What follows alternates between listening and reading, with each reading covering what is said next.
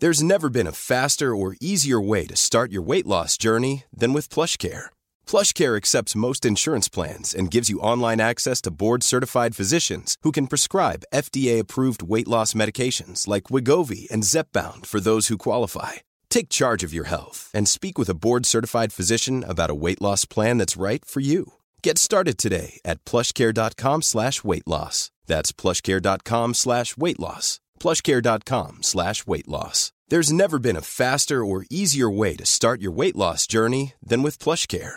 PlushCare accepts most insurance plans and gives you online access to board-certified physicians who can prescribe FDA-approved weight loss medications like Wigovi and Zepbound for those who qualify. Take charge of your health and speak with a board-certified physician about a weight loss plan that's right for you. Get started today at plushcare.com slash weight loss. That's plushcare.com slash weight loss. plushcare.com slash weight loss. Hey, it's Ryan Reynolds, and I'm here with Keith, co-star of my upcoming film, If, only in theaters May 17th. Do you want to tell people the big news? All right, I'll do it. Sign up now and you'll get unlimited for $15 a month and six months of Paramount Plus Essential Plan on us. Mintmobile.com slash switch. Upfront payment of $45 equivalent to $15 per month. Unlimited over 40 gigabytes per month. Face lower speeds. Videos at 480p. Active Mint customers by 531.24 get six months of Paramount Plus Essential Plan. Auto renews after six months. Offer ends May 31st, 2024. Separate Paramount Plus registration required. Terms and conditions apply if rated PG. Bonjour à tous. Avant de vous laisser avec l'interview de l'invité du jour, je me présente. Je m'appelle Eva et je suis la fondatrice de la société Neria. J'accompagne les avocats dans la recherche du cabinet qui correspond à leurs critères. Parce que chaque avocat est unique et que chaque expérience en cabinet l'est tout autant, si vous êtes à la recherche d'une nouvelle collaboration, prenez rendez-vous avec moi et je serai ravie de pouvoir échanger avec vous. Le lien se trouve dans la description de ce podcast. Bonne écoute Bonjour à tous et bienvenue sur ce nouvel épisode d'Advocate. Je suis Jasmine, chargée de communication chez Anomia. Nous avons créé ce podcast pour vous permettre de découvrir la vraie vie des avocats. Quel est leur parcours, quelles sont leurs activités, mais surtout, quel est leur business. Anomia, c'est un cabinet de conseil en stratégie exclusivement dédié au cabinet d'avocats. Notre objectif est assez simple, c'est de permettre aux avocats de passer du cabinet d'avocats à l'entreprise d'avocats.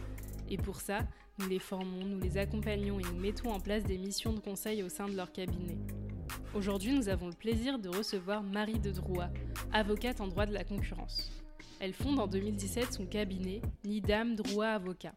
Anciennement avocate chez Clifford, elle nous raconte son évolution et les différentes étapes qui ont structuré sa carrière. Très inspirante et transparente, elle nous parle de développement commercial, de sa vision du métier, de relations clients, mais surtout de recommandations. Dans le milieu, on a tendance à parler de bouche à oreille. Mais quelle est réellement la définition de cette expression de prédilection?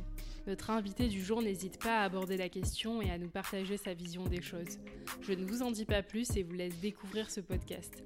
Si celui-ci vous plaît, n'hésitez pas à en parler autour de vous, à le diffuser et à lui mettre 5 étoiles sur Apple Podcast. C'est grâce à ça qu'on continue de vous faire du contenu de qualité. Bonne écoute eh bien écoute, bonjour Marie de Droisse, je suis ravi de te recevoir dans nos locaux au 52 rue Chaussée-d'Antin à Paris. Euh, on s'est rencontrés de façon fortuite, je t'avais envoyé un mail euh, pour prendre attache avec toi, te parler d'Anomia. Et en fait, quand tu m'as raconté euh, ton parcours, ce que tu avais fait, je me suis dit mais il faut absolument que tu puisses passer dans le podcast d'Anomia. Et donc je suis ravi de te recevoir aujourd'hui. Bonjour Marie. Bonjour Valentin, merci de me recevoir. Je suis ravie de venir dans vos locaux. Eh bien, avec grand plaisir. Alors, la question est toujours la même pour les avocats qui passent ici. C'est qui t'étais avant de devenir avocate? Alors, avant de devenir avocate, euh, effectivement étudiante, euh, étudiante en droit, je m'étais dit je vais être commissaire-priseur, donc je commence par la partie la plus pénible, on va dire, le droit, avant d'attaquer plus tard l'histoire de l'art. Et donc j'ai commencé euh, mes études de droit, qui finalement m'ont plu, donc j'ai continué. Et puis c'est assez tard que le droit de la concurrence est venu à moi, parce que c'est une petite matière qui est enseignée uniquement on commence à l'avoir en, en, maîtrise, donc M1. Et c'est vraiment en M2 qu'on l'apprend. Donc ça a été un parcours euh, euh, classique euh, d'élève avocate ensuite. Et puis j'étais aussi, je fais de nombreux stages. Donc un stage à Londres pendant huit mois dans un cabinet anglais qui s'appelle Brown Jacobson, qui m'a donné une première vision d'un cabinet international, où je travaille dans le département franco-britannique sur l'implantation de sociétés euh, françaises euh, en Grande-Bretagne. Et puis ensuite, alors là, j'avais fait un stage passionnant à l'autorité de la concurrence. À l'époque, c'était le conseil de la concurrence. Et j'étais tombée avec un rapporteur vraiment très sympa qui m'avait emmené à toutes les auditions. Et à l'époque, on avait le dossier qui s'appelle un merger to monopoly. Ça veut dire qu'on a deux entreprises qui fusionnent et qui aboutissent à avoir un monopole. C'était l'opération à l'époque Boiron de Lisos. Et, c'est vrai que c'est pour une première, un premier stage en concurrence, bah, vous êtes tout de suite plongé au cœur de ce qu'il y a de plus assez incroyable, parce que c'était le dossier, on va dire, en concentration euh, de l'année. J'avais participé donc, avec le, rapporteur qui m'avait emmené partout. Euh, à cette expérience. Et après, donc j'ai fait un stage euh, à Bruxelles dans un cabinet avocat, le cabinet Fidal avec Frédéric Puel. Et ensuite, recherche voilà, de la première collaboration. et c'est comme ça que je suis arrivée chez Clifford. Alors, je ne suis pas arrivée. Au départ, je suis arrivée de manière un peu spéciale parce que donc j'avais passé les entretiens classiques. Et puis un jour, euh, un vendredi soir, je crois, assez tard, je reçois un appel euh, Est-ce que vous pouvez venir lundi? Euh, J'étais un peu surprise. J'ai Ok, j'arrive. Et donc on m'envoie par coursier un contrat, c'était un CDD à l'époque de trois mois. Parce que dans l'équipe qui était à l'époque dirigée par Claude Lazarus et Patrick Hubert, il y a quelqu'un qui avait un accident de moto et donc il s'était retrouvé un peu en panique à devoir tout de suite avoir quelqu'un qui puisse venir. Donc je suis arrivée. Merde. Et puis finalement, je suis restée euh, pas trois mois, mais, mais dix ans. Donc euh, c'était euh, voilà, beaucoup, plus, beaucoup plus long. Et donc avant de devenir avocate, bah, oui, si on devait résumer, c'était vraiment l'étudiante classique. C'est vrai que le droit de la concurrence, on, ne l'apprend pas, on l'apprend très tard. Et même, je dirais que même en M2, ça n'a rien à voir avec ce qu'on fait dans la pratique. C'est vraiment un droit très très pratique. Euh, très très économique. oui, c'est vraiment un mi-chemin entre le droit et l'économie. C'est 50-50. Vous êtes vraiment obligé de comprendre euh, voilà, comment fonctionne le marché, les barrières à l'entrée, le client, ce qu'il vend, ce qui, comment il s'approvisionne, enfin, tout le fonctionnement d'un marché. C'est ça euh, voilà, qui est, assez passionnant, mais qui met du temps d'apprentissage, hein, parce qu'on arrive en première année de collaboration, on a quand même des grands moments de solitude où on vous dit est-ce que tu as regardé les overlaps dans cette concentration? De quoi on me parle? Ça veut dire chevauchement d'activité.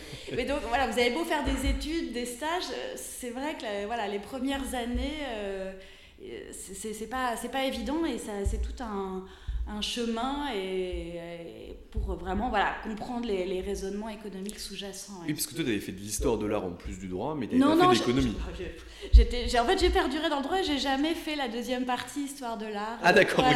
J'avais à un moment donné suivi des cours du soir à École du Louvre, mais ça s'est arrêté là. Non, non, après, je me suis dit, finalement, le, le droit me plaît, je vais, je vais continuer. Et puis j'ai remusé de temps en temps pour le plaisir. Exactement, finalement, ça s'est fait comme ça. Euh, mais je ne regrette pas, euh, pas une seconde d'avoir choisi cette, euh, cette, cette, voie. Ok, et du, coup, quand tu fais du droit de la concurrence en, Master 1 et en Master 2, là tu sais que tu veux devenir avocate, tu sais que tu veux faire ça, parce que dès tes premiers stages à, Londres, puis à, Bruxelles et à l'autorité de la concu, finalement tu vas vers ce chemin-là. Oui, alors je vais faire ce chemin-là effectivement en M2, je commence à avoir un peu cette, cette idée-là. Et après, c'est effectivement c'est les, expériences euh, accumulées où vous êtes à un chemin où vous pouvez encore changer de voie. Enfin, tout n'est pas joué. Ça s'est très bien passé. Ça m'a plu, euh, voilà, ce que j'ai pu faire pendant mes stages. Ce qui m'a convaincu derrière, effectivement, de euh, postuler dans une collaboration au droit de la concurrence, parce que j'avais un parcours cohérent avec cette matière-là. Effectivement, c'est important de construire un parcours voilà, qui a une certaine cohérence, sinon de la concurrence étant quand même très spécial, il faut quand même avoir montré euh, voilà, un peu d'expérience euh, par des stages euh, et par un M2 que j'avais fait en droit de l'Union européenne à l'époque. Très clair. Ça ressemble à quoi une collaboration en première année chez Clifford il y a 10 ans? Alors, c'était, on va dire, un, autre monde. Hein. Enfin, je pense que ça a beaucoup changé par rapport à aujourd'hui. À l'époque, on, était on était beaucoup au bureau.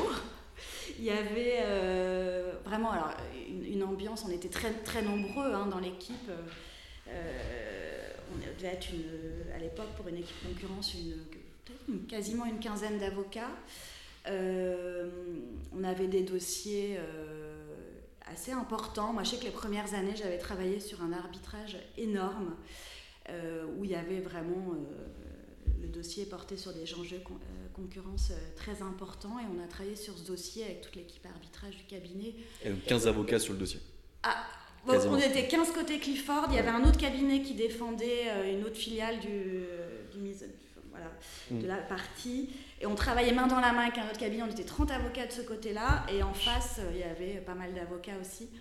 Et donc c'est assez incroyable, vous retrouvez à des calls, vous êtes euh, quasiment 20 avocats, euh, et vous travaillez pendant, ça a duré euh, plus d'un an et demi, puis ensuite il y a trois jours entiers de plaidoirie dédiés à ça, donc c'est assez, assez rare, hein, parce qu'en contentieux, normalement, si on vous accorde une heure et demie, deux heures, dans les affaires de concurrence, on peut peut-être avoir un petit peu plus, mais trois jours pleins, euh, c'était assez incroyable. Donc, euh, effectivement, après, assez, la première année fatigante, hein, je dois dire. Que, mais je crois que les premières vacances où j'étais. Euh, c'était ma deuxième question, c'était comment le rythme? Voilà, la, première année, puis bon, c'est pas le rythme qu'on a du tout quand on est étudiant, donc il y a un peu un un choc. Je crois que je me souviens de ma, mes premières vacances au, Mexique où j'étais avec des amies étudiantes et qui elle était étudiante à l'époque et qui voulait faire une nuit sur deux en bus de nuit pour traverser le Mexique. Au bout d'un moment, j'ai dit je peux plus, moi je suis épuisée. Laissez-moi à l'hôtel s'il vous plaît. Pour rentrer, je peux plus là. Mais euh, non, après une ambiance, euh, et vraiment une, excellente ambiance. Hein. Je garde. Euh, un excellent souvenir. Aujourd'hui encore, j'ai un grand plaisir à voir tous les anciens. On se voit régulièrement, on fait soirée alumni. Et puis, euh, c'est vrai que c'est un réseau, euh, ça m'a donné un réseau incroyable, parce qu'en fait, vous avez des gens qui, qui sont partis aujourd'hui partout, donc dans les autorités de concurrence, euh, autorités de la concurrence, Commission européenne, vous en avez qui sont juristes d'entreprise, vous en avez qui sont avocats, et qui sont dans d'autres cabinets, qui font d'autres choses.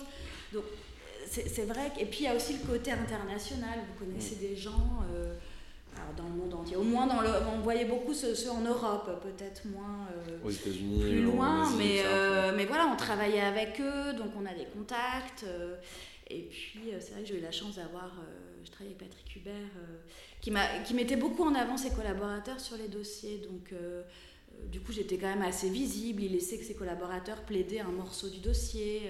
Donc tout ça m'a donné une certaine visibilité et ce qui a permis quand on s'installe voilà, de bénéficier d'un réseau euh, qu'on réalise uniquement quand on en sort d'ailleurs. Hein. Quand on est dedans, bon, on ne se pose pas particulièrement de questions et on ne se rend pas compte euh, effectivement de, de l'importance du réseau. Mais ça, je trouve ça incroyable et moi je tanne les cabinets français avec ça. les alumni d'un cabinet d'avocats, enfin travailler sur le départ de ses collaborateurs ou même de ses associés, c'est extrêmement important. Ce qu'ont compris les cabinets du Magic Circle et les cabinets américains, c'est de conserver des liens et lorsque les avocats veulent partir ou lorsque le cabinet veut se séparer de certains avocats, ils ont l'intelligence et le bon sens de les aider à trouver un autre taf, euh, de pouvoir les positionner à certaines places lorsqu'ils ont des places chez leurs clients, pour que finalement, comme dans les cabinets de conseil euh, BCG, McKinsey, Bain, bah, en réalité, on continue à leur envoyer des missions, on continue à travailler avec eux, et que derrière, euh, peu importe qu'ils se soient fait sortir de chez Clifford, ils continuent à en parler en bien. Et ça, dans tous les cabinets d'avocats, y compris les cabinets qui sont euh, de plus grande taille, en tout cas sur le territoire français, que, Clifford, que, je ne citerai pas évidemment parce qu'il y a beaucoup de nos clients à, à l'intérieur de ceci, mais ils ne comprennent pas l'intérêt de travailler sur les avocats qui ont quitté le cabinet. Et ça, je trouve que c'est vraiment une manne euh, de talent, une manne de développement euh, qui est vraiment mis à la poubelle parce qu'on ne s'y intéresse pas. Ouais, alors eux, en tout cas, Clifford, ils font chaque année euh, une, alumni party. Oui, Mais il y a une newsletter en plus, non? Il y, a, un truc pour les alumni, il y a quand même un club qui est entretenu. Ouais, alors newsletter, je ne suis pas sûre, mais en tout cas, une, si, si, ils envoient de temps en temps des nouvelles, effectivement, et c'est surtout cette soirée annuelle où on se retrouve tous avec, avec beaucoup de plaisir, et ceux qui sont encore sont aussi contents de voir tous les anciens. Et effectivement, comme tu dis, pour eux, il y en a qui sont euh, devenus euh, clients, qui sont peut-être avocats aujourd'hui, mais qui sont peut-être clients euh, demain. C'est vrai que c'est important et c'est quelque chose qu'on nous a toujours, enfin voilà, on nous a toujours poussé à entretenir ce réseau. Moi, quand j'étais chez Clifford, j'avais, c'était une idée de, mon associé, mais de monter un événement qui s'appelait le Young to Young Event. C'était, bon bah toi Marie, tu vas aller inviter tous tes contacts aujourd'hui à venir chez Clifford. C'est pas aujourd'hui des clients mais ils vont venir. Et puis, euh, c'est l'idée de, cultiver en fait ton, réseau. Et c'est vrai que Bon, moi j'avais invité mes copains à l'époque euh, qui étaient à différents postes, mais qui n'étaient pas encore euh, suffisamment hauts pour envoyer des dossiers. Et il s'avère que si je regarde cette liste de l'époque et, que je la regarde aujourd'hui, bah, ces gens-là, oui, ils sont devenus mes clients, c'est des gens qui ont évolué. Et voilà, il y avait ce sens de comprendre que même un réseau de presque de stagiaires à l'époque ou de juniors, euh, voilà, avait, avait un vrai euh, intérêt pour demain. Donc de, de C'est- miser là-dessus. C'est ultra important ce que tu dis. Ouais. Enfin, franchement, c'est vraiment ultra important de le comprendre. Parce qu'il y a des cabinets d'avocats qui se sont pété la, gueule, euh, on parle franchement, euh, parce qu'en réalité, ils n'ont pas compris que quand tu avais 60 ans, bah, en réalité, tu pouvais plus travailler avec des mecs de 20 ans. Surtout si tu n'avais si pas travaillé ta pyramide des âges, si tu permettais pas à les plus juniors de ton équipe, ou les plus jeunes en tout cas, euh, de pouvoir eux aussi apporter leur réseau, apporter leur clientèle à la structure, et derrière créer du lien en fait entre les différentes générations. Et ça, c'est aussi ultra important. Euh, tu restes 10 ans chez Clifford, est-ce que tu peux nous parler un petit peu de ton évolution? Euh, Je me doute que quand tu arrives collaborateur 1, euh, il y, a- il y a 10 ans qu'on te parle d'overlap sur un dossier, et au moment où tu pars, tu plus la même personne, en tout cas tu as beaucoup non, évolué. oui, oui. Tu, tu- tu- tu vois des, des- un peu des, des grandes phases de ton évolution au sein du Oui, cabinet? il y, a- il y a des grandes phases. Il y a la phase junior, euh, 3 à je dirais 4 ans, où on reste euh, euh, voilà, vraiment d'apprentissage avec des tâches euh, assez simples à l'époque, euh, voilà, Euh, mais qui structurent totalement l'esprit. Et puis à un moment donné, on, commence à nouer, euh, en tout cas chez Clifford ça marchait comme ça, avec des très fortes relations clients. Donc moi très vite j'avais plusieurs euh, très gros, euh, des, clients importants qui avaient plusieurs dossiers euh, euh, concurrents chez nous, donc euh, beaucoup en contentieux, donc en antitrust.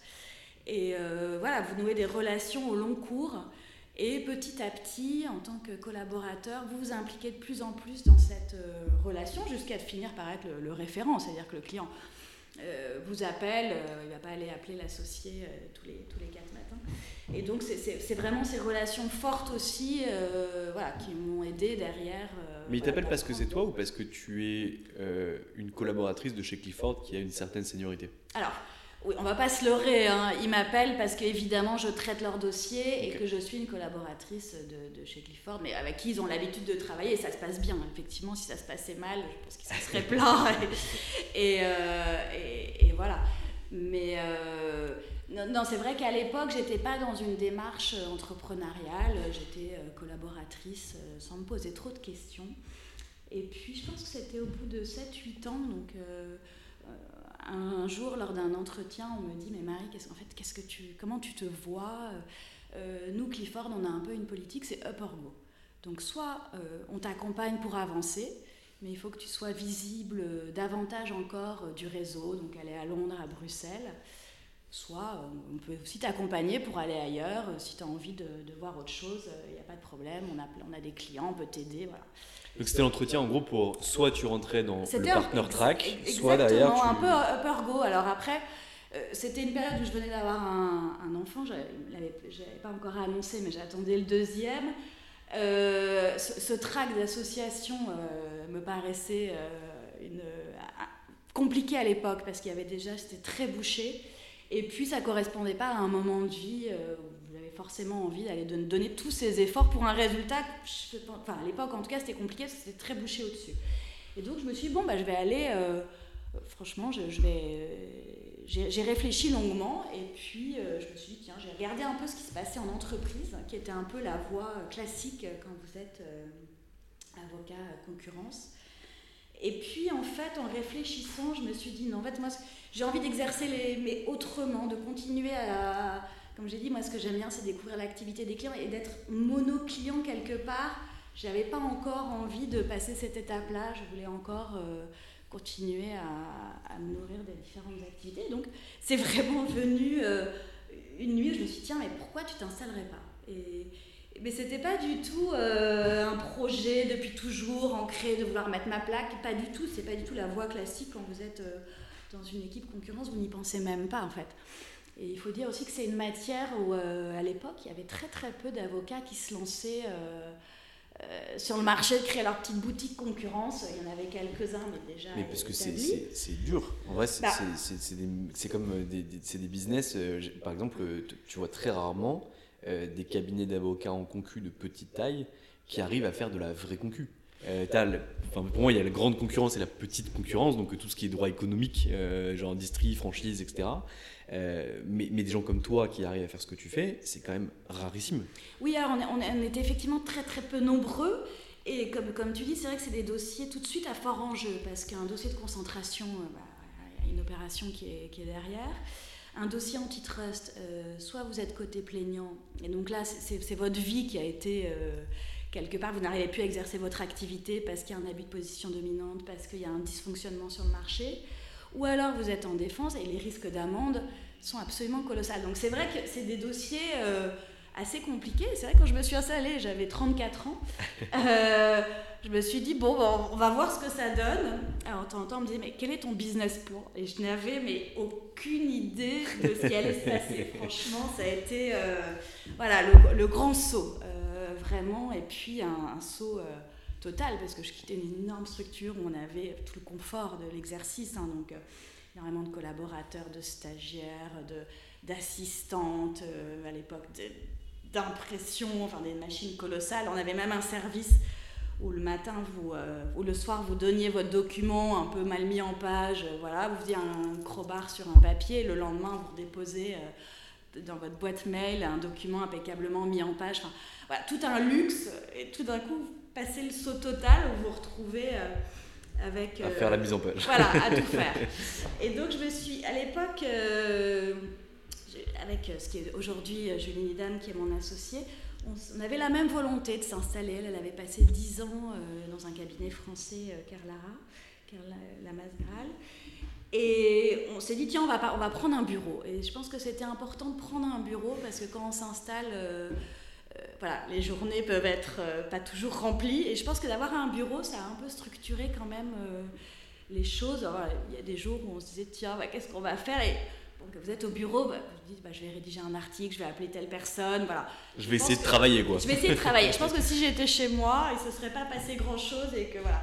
Et donc on, a, on a, pris un, un, bureau qu'on a partagé pendant un an et là assez vite, euh, c'est vrai que moi je suis dans une matière où il y a aussi euh, beaucoup de conflits d'intérêts et donc euh, ou de cabinets aussi de taille assez importante qui n'ont pas de département concurrence et qui sont contents de confier leur dossier euh, à quelqu'un qui ne piquera pas le, corps. Exactement. et donc, euh, j'ai eu pas mal de dossiers comme ça. J'ai eu aussi des bonnes surprises. Euh, voilà, de, gens qui tout d'un coup, que vous connaissez depuis toujours, voilà, mais qui ont envie un peu de vous aider parce que vous installez.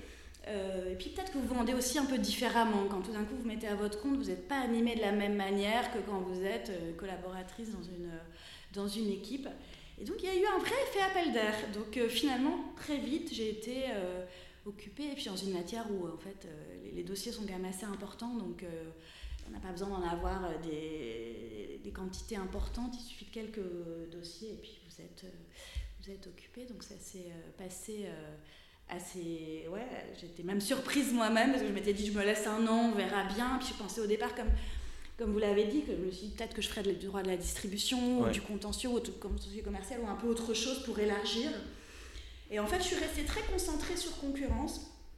Et, euh, ça a fini par, euh, bah, par payer, parce qu'aujourd'hui, je fais 99% euh, de, voilà, de dossiers concentration antitrust et, et aussi beaucoup une matière qui se développe, qui est le contentieux indemnitaire à la suite de pratiques anticoncurrentielles, donc devant les tribunaux de, de commerce, puis ça voilà, donc c'est vraiment mon, cœur de, voilà, de métier que je continue à exercer. Et puis. Euh, et des secteurs d'activité de prédilection?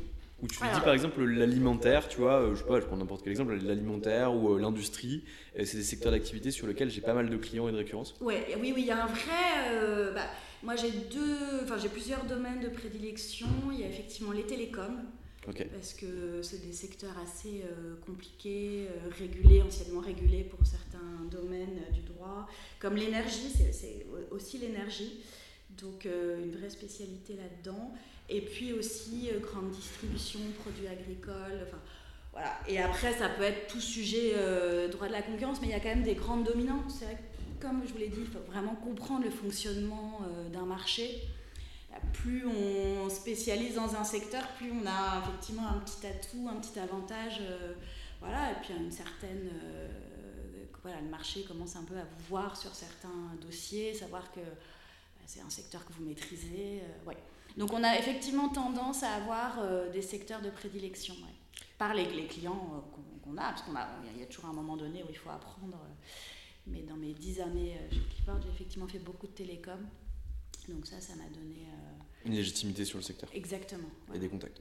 Moi, j'aime bien ce que tu dis euh, et qui est très juste. Euh, moi, j'appelle ça euh, vulgairement la stratégie des miettes. nous, on a des clients qui fonctionnent que comme ça. C'est-à-dire qu'en fait, ils sont très proches de cabinets d'avocats qui ont soit pas de département, alors pour ton cas, concu, soit qui ont un département concu, mais dès que le département est surstaffé, ben, en réalité, ils peuvent plus traiter le dossier. Et ils sont très contents de pouvoir les envoyer à des cabinets qui sont monospécialités et qui derrière ne, prennent peu de risques sur le fait que euh, le corpo, le MNE, euh, n'importe quel autre département du cabinet mettent le grappin sur le dossier et le conservent. Et nous, notamment en, en contentieux des AF, par exemple, je, pense à un, client euh, qui gagne très très très très bien sa vie en, ayant quatre prescripteurs qui sont chacun quatre gros partenaires de cabinet d'avocats et dont il va chercher les business lorsqu'ils sont conflictés ou que c'est trop sale ou que ça n'a pas passé le conflit chat qui est les KYC au sein du CAB. Et derrière, il fonctionne comme ça. Donc toi, au départ, il y avait, en plus de l'appel d'air, aussi cette... Alors, j'avais pas du tout mesuré, en fait, c'est assez amusant, parce que j'avais pas du tout mesuré quand je me suis installée. Je pensais qu'il fallait avoir directement ses propres clients. C'était vraiment. Euh, voilà. J'avais pas imaginé, en fait, euh, l'importance euh, des, confrères. Et aujourd'hui, je réalise que c'est effectivement très très important. La source d'apport de, confrères est, très importante. Et d'ailleurs, enfin, moi-même, j'ai, en fait, dans une matière vite, comme j'ai dit, vite à conflit, moi-même, j'ai dû. Dans mon petit cabinet de rien, j'ai déjà eu trois fois des dossiers avec des conflits d'intérêts que j'ai dû refuser. Donc, euh, c'est vrai que c'est des secteurs où il y a, voilà, dès qu'il y a un problème de concurrence, en fait, il n'y a pas tous les secteurs où il y a des problèmes de concurrence. Mais ça fait penser, mais il y a des cabinets d'ailleurs qui sont vachement limités dans leur développement par ces problèmes de conflit. Je, pense à un cabinet, euh, le, cabinet de Bigot, euh, donc, qui travaille sur des droits d'auteur, des choses comme ça. En fait, il a la moitié des éditeurs français. Et donc en fait, il est conflicté sur tous les nouveaux dossiers qui arrivent. Et en fait, il est plafonné dans son développement. Il ne pourra jamais aller beaucoup plus haut parce qu'en fait, il a des conflits de tous les côtés. Et puis les cabinets d'avocats, surtout euh, pour les clients très importants, le conflit va même au-delà du conflit d'intérêt, c'est commercial. Donc euh, vous avez des clients qui ne veulent pas, peu importe le dossier, peu importe si c'est du conseil ou l'activité, que vous prenez un dossier dans le secteur. Autre qu'eux-mêmes. Donc euh, oui, oui, il y a un sens du conflit qui où le client peut lui-même imposer euh, un, conflit, enfin voilà, lui-même refuse euh, que vous traitiez, voilà, il peut l'exiger. Et, et, quand il l'exige, du coup, enfin, qui, demande, alors je sais pas s'il l'écrit textuellement ou pas, mais une forme d'exclusivité de ta ouais, part. Ouais, une forme d'exclusivité en disant, c'est pas tous les clients font ça, mais certains, quand vous confiez vos plus, voilà, une, part très importante de dossiers à un cabinet, vous n'avez pas envie qu'il aille euh, utiliser son savoir-faire pour aider un de vos concurrents. En fait. et ça, il le paye du coup Tu arrives à te surpricer ou en tout cas à avoir un prix qui est plus important lorsque tu as l'exclusivité? Non, non, non. Dommage. Non, mais c'est pour la relation. En fait, après, le cabinet fait euh, voilà, euh, sur la relation client. voilà. Mais moi, moi aujourd'hui, j'ai pas du tout ce, type de. Voilà, je fais pas du tout ça. Hein. J'ai pas d'exclusivité. Euh, avec, des clients ou sur clients, j'ai un très fort intuitu personnel. Parce mm. qu'effectivement, euh, les clients que j'ai, c'est une relation longue date. Il y en a certains que je connais depuis, euh, voilà, depuis 20 ans. Enfin voilà, il y a des vraiment. il y a une vraie relation de confiance et j'ai pas de, de pas d'exclusivité dans ces domaines. Mais c'est vrai qu'il y a certaines, certaines grosses entreprises qui ont tendance aussi à faire la démarche un peu inverse, qui font travailler quasi toute la place.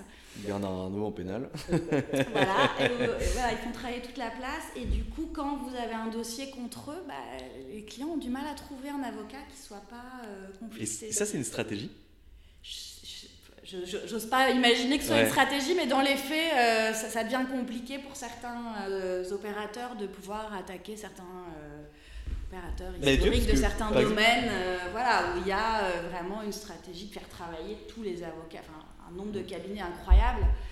Et donc, euh, bah forcément, en contentieux, vous pouvez pas. Là, pour le coup, il y a un vrai conflit d'intérêt facial. C'est même pas une histoire d'exclus ou pas. C'est que c'est très compliqué dans certains secteurs. Euh, voilà, où moi, de temps en temps, j'ai des clients qui me disent On est content de vous avoir retrouvé. parce que euh, on, a, on, a, eu du mal à trouver quelqu'un qui connaisse un peu le fonctionnement de ce secteur et qui ne euh, soit pas conflicté. Est-ce que tu peux nous parler un peu du développement de ton cabinet? Le départ, on, on, a vu, tu arrives, tu prends des locaux pour pouvoir t'astreindre finalement avec ton associé au, au, début à travailler, écrire des articles, reprendre contact avec des gens. Ça, c'était le départ. Comment derrière ça s'est développé et comment vous avez structuré votre activité? Alors, on a vraiment un positionnement très très euh, niche, donc elle, IP, RGPD, euh, et, moi, concurrence.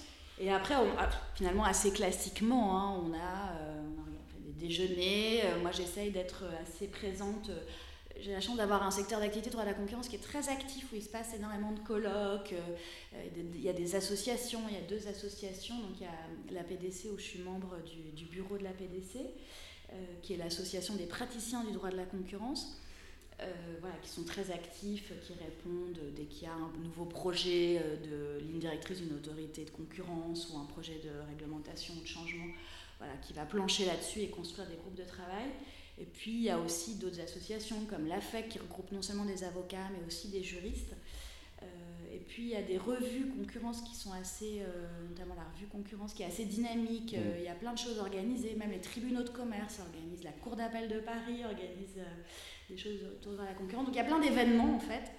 Et donc au début j'allais beaucoup, j'allais beaucoup à des colloques parce que en fait c'est l'occasion non seulement évidemment d'apprendre des choses, mais surtout de, croiser, voilà, et de rencontrer des nouvelles personnes ça, c'était un biais qui est classique, hein, rien de très, ah, très original non plus. C'est important de le dire.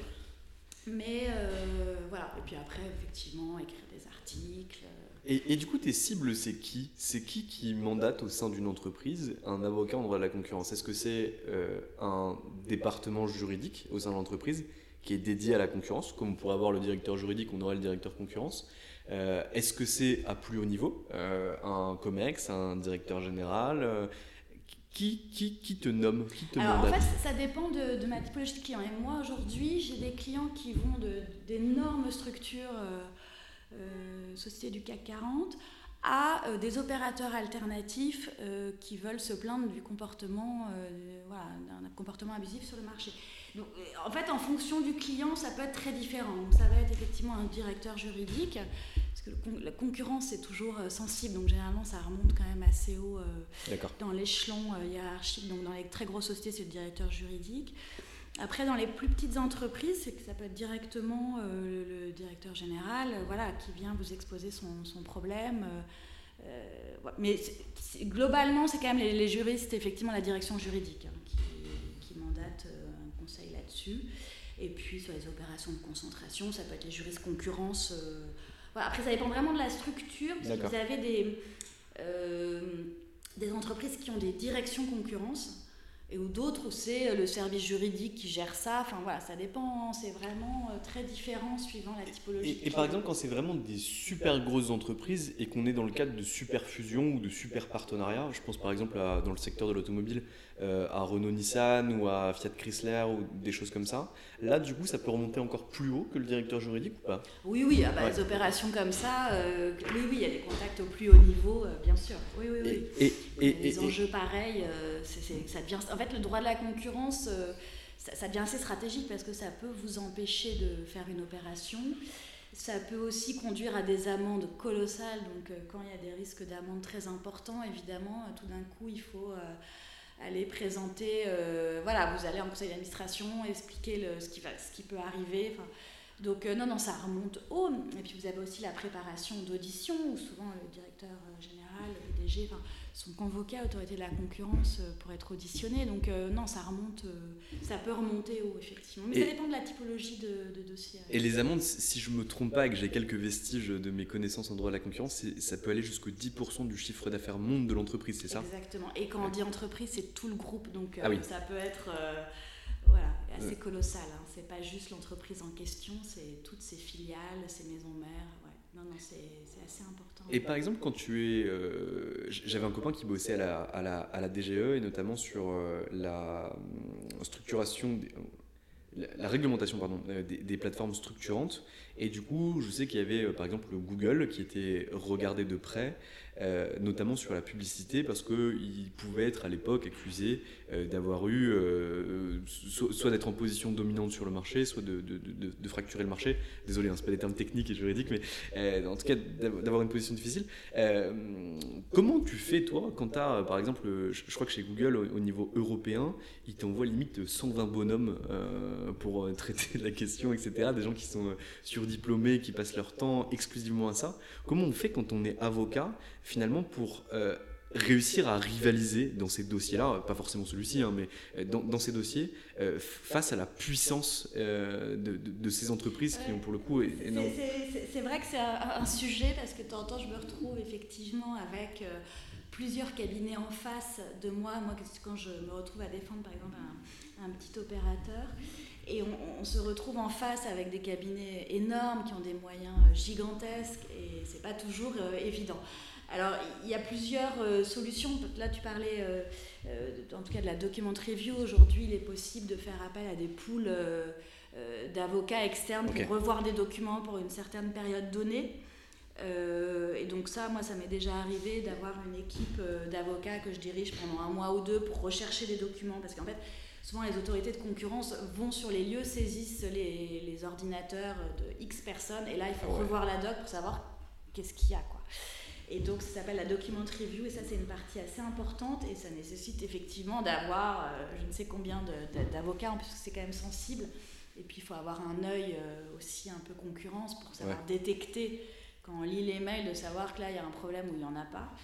Euh, et donc là, on a un système où effectivement, on peut, ce, qui, ce, qui, est bien hein, pour les plus petites, les plus petites structures, on embauche du coup un certain nombre d'avocats pour une période donnée de 1, 2, 3, 4 mois, suivant le, temps voulu. Et euh, alors moi, généralement, on, va les, voir, on les forme, et puis tous les jours, on fait des appels téléphoniques et on échange sur ce qu'ils ont trouvé euh, pour leur dire, bah là, vous êtes dans la bonne direction, là, vous êtes trompé, et puis on revoit aussi ce qu'ils revoient. Donc, smart, euh, ouais. Voilà, ça, ça s'organise. Mais, mais c'est vrai qu'il y a une disproportion de moyens qui est assez c'est sûr que quand on arrive à vous pondre, quand vous êtes en mesure conservatoire, qui sont les procédures un peu de référé devant l'autorité de la concurrence, euh, des mémoires extrêmement importants en 15 jours, bah vous, vous essayez en face voilà, d'écrire quelque chose dans le délai que vous avez imparti, mais voilà, forcément, il y a une disproportion de, moyens entre le cabinet qui va mettre euh, je ne sais combien d'avocats à rédiger nuit et jour, et puis euh, vous qui êtes plus petit cabinet. voilà. Mais je dire, oui, effectivement, il y a une puissance d'un Google dans, dans, sa défense qui est, qui est compliquée, hein, je pense que c'est quelque chose que les autorités de concurrence connaissent bien, parce qu'eux ont aussi le même problème, si vous voulez. Évidemment, mais parce que je, je pense, je, faisais le, transfert, euh, ma compagne est avocate euh, en, fiscalité, elle me dit, euh, tu sais, quand tu as la, la, DGFIP qui arrive avec deux vérificateurs pour contrôler, je sais pas, peu importe, je vais pas donner le nom de ses clients, mais Air France, qui n'est pas client, ben, en fait, il te dit, mais trouver quelque chose là-dedans, ça, ça, relève quasi de l'exploit. En fait, c'est les, moyens d'un côté euh, face aux autres moyens, c'est impossible. Voilà, et c'est pareil parce que l'autorité de la concurrence, elle a quand même des moyens importants. Hein. Euh, mais ça reste euh, quand même en termes de ressources humaines, elle n'a pas forcément les moyens non plus d'un Google qui est capable de prendre je ne sais combien d'équipes d'avocats, même plusieurs cabinets d'avocats. Hein. Euh, et en face, euh, voilà, donc il y a aussi, ils connaissent aussi cette, euh, ce, problème-là, effectivement. Moi, il y a un truc que tu as fait qui, me plaît et sur lequel je suis assez admiratif, outre tout ce que tu as fait, du courage que tu as pu avoir en, créant ton câble, en sortant de Clifford, etc. c'est la capacité à réussir à signer, notamment, comme tu le citais tout à l'heure, des, boîtes du CAC 40.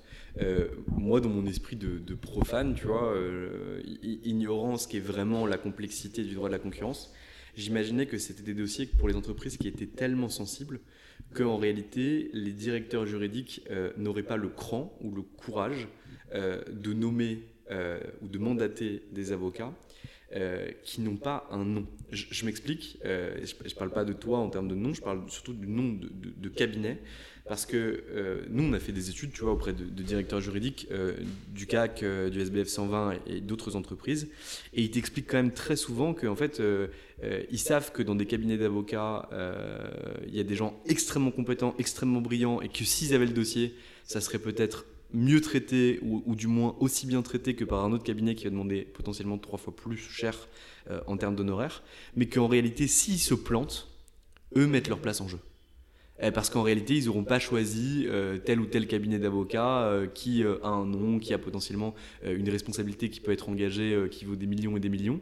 Moi, je trouve que c'est ultra admiratif de réussir finalement à rentrer dans ces boîtes-là. Et ce que j'aimerais savoir, c'est comment tu as Alors, déjà, je vais te dire, il y a certaines boîtes où je rentrerai jamais, parce qu'on m'a déjà dit chez nous, c'est impossible. On veut de la marque. il faut que tu rentres sur le panel qui est mondial. Et donc, c'est un cabinet international. Voilà ou, même euh, avec des cabinets peut-être moins internationaux, mais ils veulent une marque. Donc ça, c'est clair. Après, vous avez certaines personnes, et je les, je les remercie parce que c'est vrai que quand je me suis installée, j'avais 34 ans. Bon. Euh, voilà. Euh, c'est quand, même, quand même une démarche, comme tu dis, un, certain risque que prend le directeur juridique quand il va te confier un dossier. Après, c'est toujours des gens que j'ai connus à un moment donné et qui se sont dit, bon, bah, on va lui, oui, ils mettent clairement en jeu, hein, parce que si ça se passe mal, c'est sûr que c'est plus confortable vis-à-vis des actionnaires ou, même de leur hiérarchie de dire bah attendez, j'ai pris euh, le cabinet le plus connu de la place, euh, c'est eux qui ont merdé, un mauvais résultat, euh, on n'y peut rien. Quoi. Et, c'est vrai que je les remercie parce qu'il il y a quand même une ouverture, de, en tout cas des, clients qui m'ont choisi, de prendre ce risque. tout d'un coup de me confier un dossier, puis comme comme je te l'ai dit, c'est tout de suite il y a tout de suite un peu d'enjeu. Il n'y a pas de petits dossiers pour tout petit pour se faire la main. C'est tout de suite quand même des dossiers, euh, dossiers importants. Oui, c'est pas des statuts quoi. voilà. Et donc euh, non, mais c'est une vraie, euh, je pense une vraie volonté de diversifier. Ça n'empêche. En plus, ce qui est sympa, c'est que c'est des clients qui peuvent avoir qui ils veulent comme avocat, qui ont déjà énormément d'avocats. Donc c'est juste ils ont envie tout d'un coup de diversifier.